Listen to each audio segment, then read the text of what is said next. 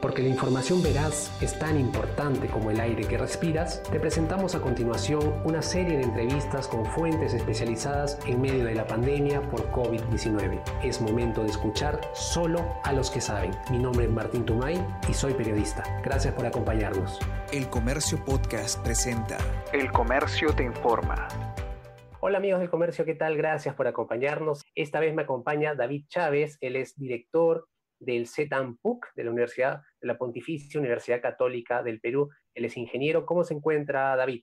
Muy bien, a la orden en realidad y un gustoso de poderme dirigir a ustedes para conversar sobre tema de actualidad, sobre todo que tiene que ver con tecnología. Yo actualmente eh, soy coordinador de la sección Ingeniería de las Telecomunicaciones en el Departamento de Ingeniería de la PUC.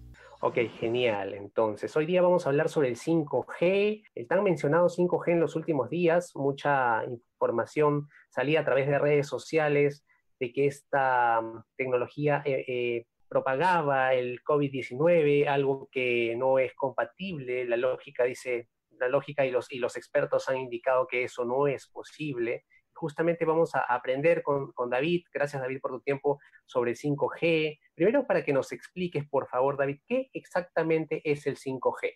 Bueno, es el, quinto paradigma, algo así como la quinta generación de las comunicaciones móviles, ¿no? 1G, 2G, 3G, 4G, ahora nos toca 5G. Y tiene algunas ventajas y algunas diferencias en la forma en que funciona, que son todas para beneficio de los usuarios finales. ¿ah? Entonces el 5G es algo así como la quinta iteración, el quinto intento de hacer redes móviles, ¿no? la quinta generación. Y al vuelo algunas características. Primero, la velocidad de transferencia o la velocidad de carga y descarga de las comunicaciones, por ejemplo, los archivos de las películas, ¿no? Se pueden llegar a velocidades de hasta 20 gigabits por segundo. Eso es bastante. Es como sumar 20 veces la velocidad con la que una computadora de escritorio en su red local se comunica, ¿no? Y de 10 gigabits por, por segundo en la carga de archivos. 20 en la descarga y, 10 en la carga. También actualmente, está actualmente, ¿de cuánto es la carga y la, descarga que eh, tenemos actualmente? Actualmente no supera los, los cientos de megabits, o sea, algo así como 0.6, 0.7 gigabits, ¿no? Entonces eso se va a multiplicar por, por un factor de por encima de 10. Y también está la latencia, es decir, el tiempo en que demora la red en responder a un estímulo, para ponerlo así en una cosa simple. ¿no? Esto va a llegar a 4 milisegundos al inicio del despliegue de la red 5G, pero cuando la red 5G esté ya totalmente desplegada, puede que llegue inclusive hasta un milisegundo. Entonces, en términos sencillos y comunes, el tiempo que demora la red en pensar cómo reaccionar a lo que tú le pides se va a reducir también drásticamente. Y eso es muy necesario porque uno de los usos que le queremos dar, por ejemplo, a la red 5G es a los vehículos autónomos, para que los vehículos se, autoconduzcan, se automanejen ¿no? en las vías de comunicación, en las pistas, etcétera. Y ahí es importante el tiempo en que el sistema de conducción del auto, que incluye una parte a bordo del vehículo y otra parte eh, en, en, un sistema estacionario, ¿no? en tierra, se comuniquen y tomen una decisión. Por eso es importante la latencia. Otra característica es que, por ejemplo, la densidad de usuarios por kilómetro cuadrado de superficie, ¿no? Puede soportar hasta un millón de usuarios por kilómetro cuadrado. Entonces, eso es más o menos 20 veces lo que soporta la red actual que tenemos, que es 4G. Y otra característica también es que un usuario de una red 5G puede desplazarse a velocidades de hasta 500 kilómetros por hora. O sea, si tú estás a bordo de un tren rápido, no tienes ningún problema de comunicación si estás conectado con una celda o con una estación 5G. Si sería con una 4G o inferiores, no podrías comunicarte moviéndote a esa velocidad. Y, hay otros detalles como ese más, de manera que por todo lado, por donde se la mire, es, algo positivo que, que debemos recibir, digamos, con, con altas expectativas porque nos va a ayudar muchísimo. A ver, David, y cuanto en cuanto a países, ¿este 5G ya se encuentra activo en, países a nivel, en todo un país quizás? Claro, eh, esto empezó, el, despliegue 5G es en realidad un esfuerzo eh, de toda la comunidad eh, mundial. Los estándares, es decir, los cumplimientos obligatorios tecnológicos los define la Unión Internacional de Telecomunicaciones. Y entonces la definición terminó de hacerse en la última parte del 2017. Y a partir de ahí han empezado ya primero algunos despliegues experimentales y luego ya despliegues operacionales, operativos, comerciales, ¿no? Y bueno, China, que es un líder en tecnología 5G, Corea, han estado siempre a la, a, la cabeza y, ahí es donde se ha empezado y esos países tienen ya cobertura 5G en gran parte de su territorio, sobre todo las, las zonas que están más densamente pobladas en la costa del, en la costa del mar de China, ¿no? En Europa también hay despliegue 5G, concretamente en Bélgica, en Holanda, en Alemania y en Inglaterra, pero no en muchas ciudades, no en todo el territorio, sino en algunas zonas de donde se concentra, digamos, la densidad más alta de usuarios, los operadores han empezado ya a desplegar 5G. Lo mismo pasa también en Estados Unidos, algunas ciudades de la costa este y algunas ciudades de la costa oeste. Entonces, el, el, mundo está caminando ya hacia, hacia el 5G y cada país lo hace a su ritmo. Y quizás corrígeme, David, eh, actualmente en el Perú no existe el 5G, no está activo, no se está usando. ¿Es así? Sí, te voy a dar algunos detalles. Bueno, el, 5G en el Perú se está preparando precisamente desde el momento en que ya se terminaron de, definir los estándares internacionales por parte de la UIT. ¿no? El Perú es parte de la UIT y entonces es, digamos, un elemento orgánico en ese concierto internacional. Y el Perú lo que ha hecho es ya hacer algunos pilotos en el año 2019, cada operador, tú sabes que tenemos cuatro operadores, no voy a mencionar los nombres, pero son muy conocidos, independientemente cada uno de los cuatro han hecho sus pruebas. Significa que han dado de alta una pequeña estación base, una, una, pequeña radio base, la han conectado a red y también han probado con algunos terminales. Nosotros técnicamente le decimos terminales al aparato que va en tu mano, al que lleve el usuario final. Esas pruebas han terminado, todo se aguardaba en sus cajas y ahí quedó. ¿Por qué? Porque en el Perú no se puede todavía instalar una red 5G por dos razones muy poderosas, entre varias. La primera es que el espectro radioeléctrico, es decir, el, entorno en el cual se propagan las ondas electromagnéticas, todavía no está asignado.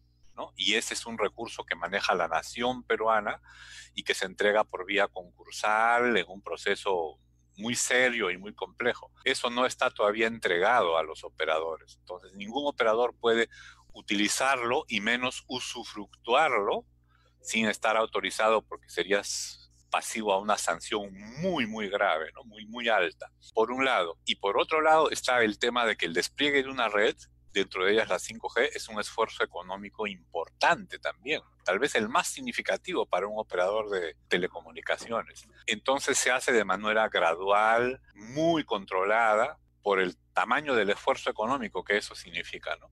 Y eso en el Perú todavía no se ha iniciado. Entonces, concretamente, en el Perú no hay red alguna de 5G que esté operando y no la va a haber hasta que no se cumplan todas estas etapas que te estoy mencionando, ¿no? Con el sacudón económico y el daño, digamos, eh, a la economía y a las dinámicas económicas del, del país que nos está produciendo el COVID, yo me aventuro a decir eh, que no se va a tener redes 5G sino hasta bien entrado el 2021 en el Perú. Ok, y esto hubiese cambiado si no hubiésemos tenido esta pandemia, quizás hubiese sido antes. Tal vez para fin del 2020 ya se hubiesen estado instalando, ¿no? Tal vez para fines de 2020, siendo, digamos, un poco optimista, porque hay instancias de orden eh, regulatorio legal que toman su tiempo, ¿no? No, no se puede correr porque hay plazos, hay, hay todo un mecanismo regulado por ley de cómo entregar este, el espectro radioeléctrico, etcétera, etcétera. Y después la parte técnica, que también tiene su, su tiempo y sus, y sus plazos, ¿no? Entonces, si, no hubiese, eh, si no se hubiese dado la, la, pandemia y el aislamiento y el perjuicio que tenemos, siendo muy positivos para fines de 2020, pero ahora la cosa ha cambiado, ¿no? justamente tú mencionabas los terminales, ¿no? Que básicamente quizás son los celulares, las tablets y todos los dispositivos que, eh, que, de alguna manera captan la señal 5G, pero estos tienen que tener 5G, si no, no podrían leer esta, esta tecnología. Claro, mira, hay una cosa particular. El terminal tiene que estar dotado de un modem, que es un dispositivo de comunicaciones inalámbricas, y ese modem tiene que saber cómo manejar la tecnología 5G. De hecho, en el Perú hay personas que pueden haber comprado, adquirido un, terminal, un aparato, digamos, un celular o una tablet, en un país donde el 5G ya está desplegado, ¿no? Y lo traen al Perú. Pero en el Perú ese modem no opera en modo 5G porque no hay con quien se conecte. Entonces, en sentido estricto de la verdad, en el Perú pueden haber ya terminales 5G, celulares, pueden haber tablets, inclusive computadoras personales que tienen modems 5G, pero que no pueden funcionar en 5G porque no hay con quien se conecten. Necesitan el aparato que está del otro lado. Lo que vamos a llamar acá nosotros la estación de radio, la radio base o la celda se le suele llamar. ¿no? Y bueno, ahora justamente tú mencionabas un despliegue de, un despliegue de infraestructura amplio y básicamente la pregunta acá es, ¿las antenas que tenemos actualmente de telefonía de, servirían, esas antenas que tenemos actualmente servirían para albergar la red 5G o son otras antenas las que hay que instalar? Sí, afirmativamente. Las antenas que tenemos en realidad lo que nosotros vemos cuando, cuando miramos una, digamos, una, infraestructura de telecomunicaciones que usa radio, por lo general lo primero que uno visualiza son las torres, es decir, lo que hace el soporte físico, ¿no? Es como ver el edificio, pero no ves las personas. Las antenas son los elementos activos, los que manejan, digamos, las ondas de radio, y no siempre son visibles, ya sea por su tamaño, ya sea por su forma.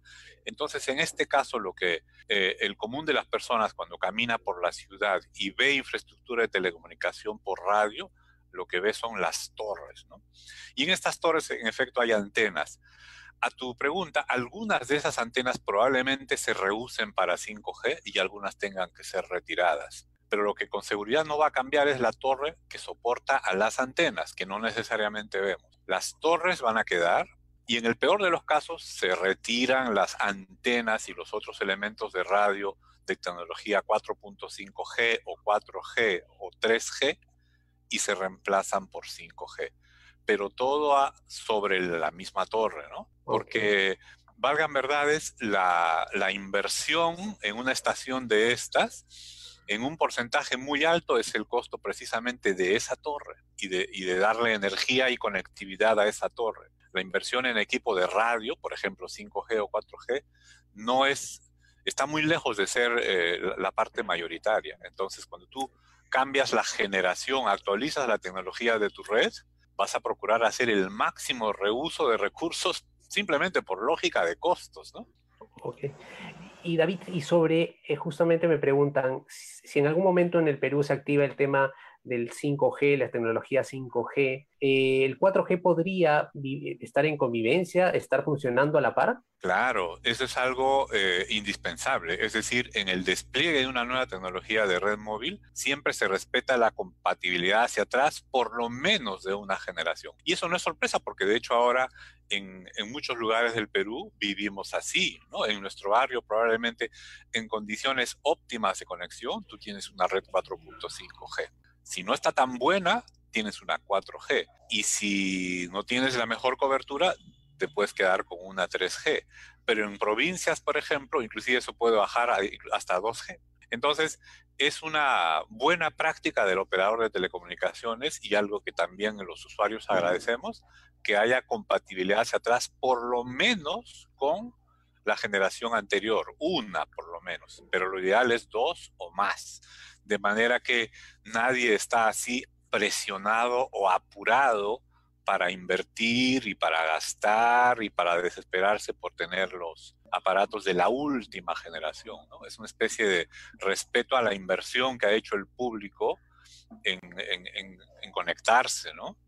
Entonces, a la pregunta, sí, en efecto, cuando el 5G esté desplegado, con seguridad que el 4G y por un muy buen tiempo va a seguir funcionando y yo me atrevería a decir que el 3G también. No hay razón para que se desaparezca de un día para otro. ¿no? Ok, y bajo tu opinión, consideras, ¿por qué crees que se dan estos desniveles? ¿no? Justamente tú decías, eh, en un lugar podrías tener 5G si es que se llega a ese caso, en tu barrio quizás 4G, en provincias 3 y en una zona más alejada 2. Eh, ¿Por qué crees que se dan ese tipo de casos? ¿Hay falencias quizás en la cobertura? Eh, justamente tú mencionabas el tema económico también, es indispensable también tenerlo en cuenta, pero ¿qué opinas al respecto? Sí, mira, es el resultado que te he descrito es, es, un, eh, es un efecto de muchas causas, pero dentro de ellas está la parte física que tiene que ver con la radiopropagación y con cuestiones de las ondas electromagnéticas. ¿no? En ese sentido, a veces las condiciones físicas, la presencia de los edificios, las distancias, etcétera, etcétera, hace que una tecnología se aproveche mejor que otra.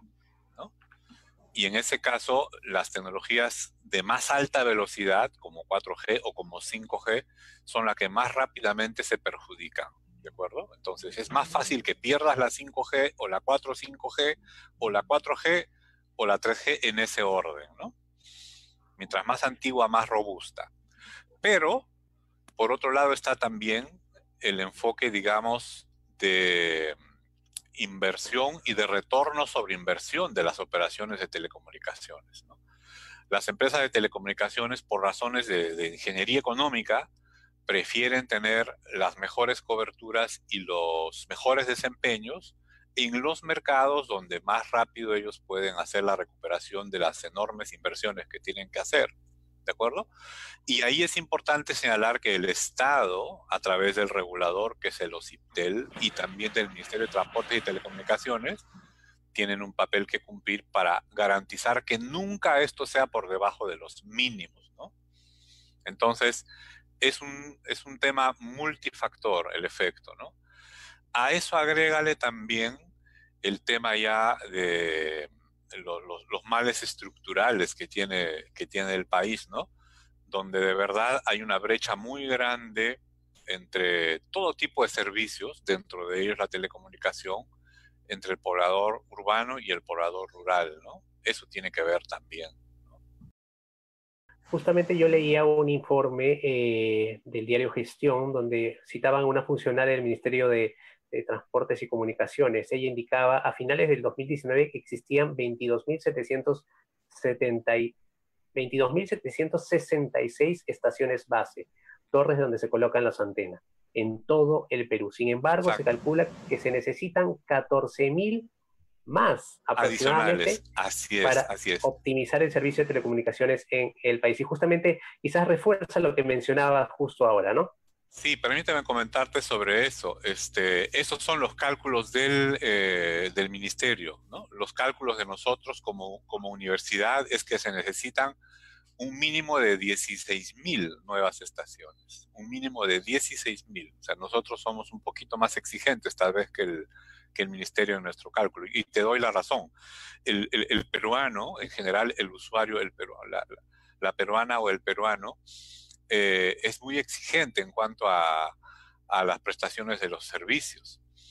Estás en el sótano de tu, de tu edificio de ocho pisos, estás en el sótano 3 en tu estacionamiento y quieres que ahí ¿no? la, la, telefonía móvil te llegue con 4.5G a tu, a tu terminal, a tu aparato.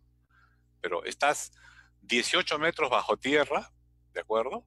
No solamente no debajo de un parque, sino debajo de un edificio de ocho pisos y en esas condiciones quieres ser muy bien atendido por, por el operador y te quejas, ¿no? Estoy en el, en el auto a 18 metros sobre de la superficie del, del suelo por debajo, pero quiero tener muy buena conexión en esas condiciones. Entonces, ¿qué tiene que hacer el operador para poderte atender, para que no te quejes? Tiene que poner muy cerca de ti una estación base. ¿De acuerdo? Y entonces por eso, básicamente por temas de cobertura y de calidad, es que tenemos que aumentar muchísimo las, las estaciones, tienen que haber muchas más. Y eso a la vez, al haber más estaciones, hace que la potencia que irradien estas estaciones, la potencia con la que se emiten las ondas electromagnéticas en cada estación, sea también más baja. ¿no? Más estaciones significa menos potencia emitida, mejor calidad mejor cobertura. ¿no?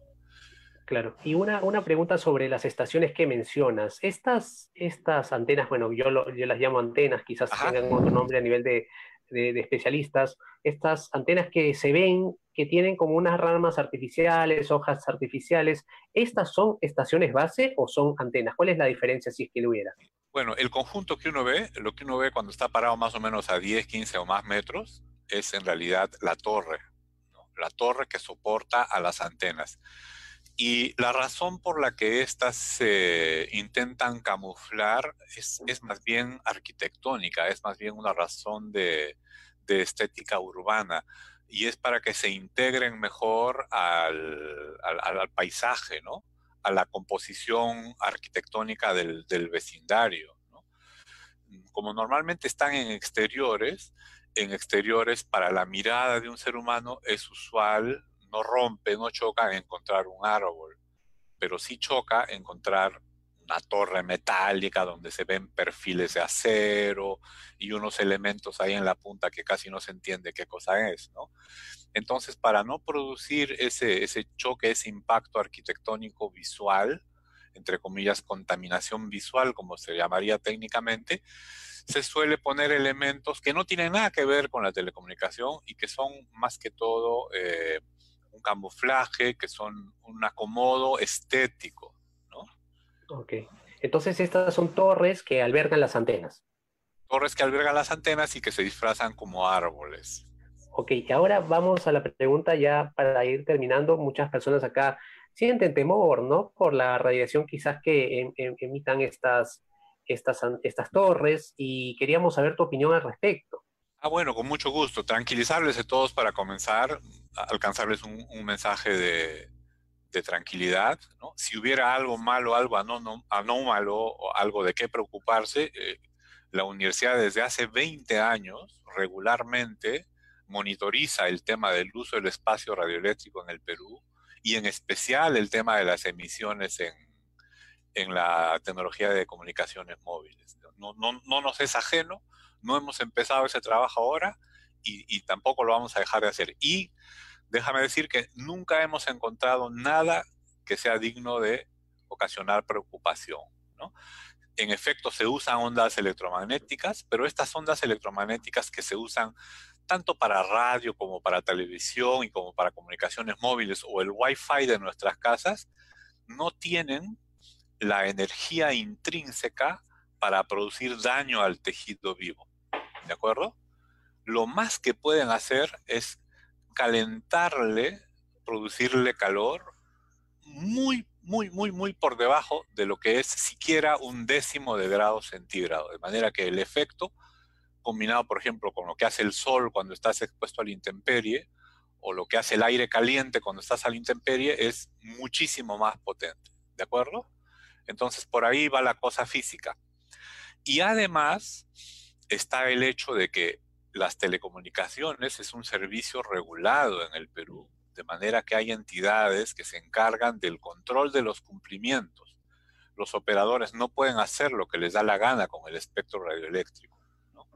Por el lado regulatorio, el OCIPTEL, y por el lado de, de políticas y de cumplimientos técnicos, el Ministerio de Transportes y Comunicaciones están vigilantes por los intereses de la sociedad, de manera que está descartado eso, ¿no? No hay posibilidad de que, de que una antena de telecomunicaciones, una antena de comunicaciones móviles 5G, 4G o 3G sea la fuente de un perjuicio, de un daño a las personas. Y absolutamente descartado que vaya a transmitir, por ejemplo, un virus. No hay forma. Lo que transmite una, una estación de estas es información, no un virus, que es un cuerpo físico. Muchas gracias por habernos escuchado y ya saben, la buena información es poder. Esto fue El Comercio Podcast.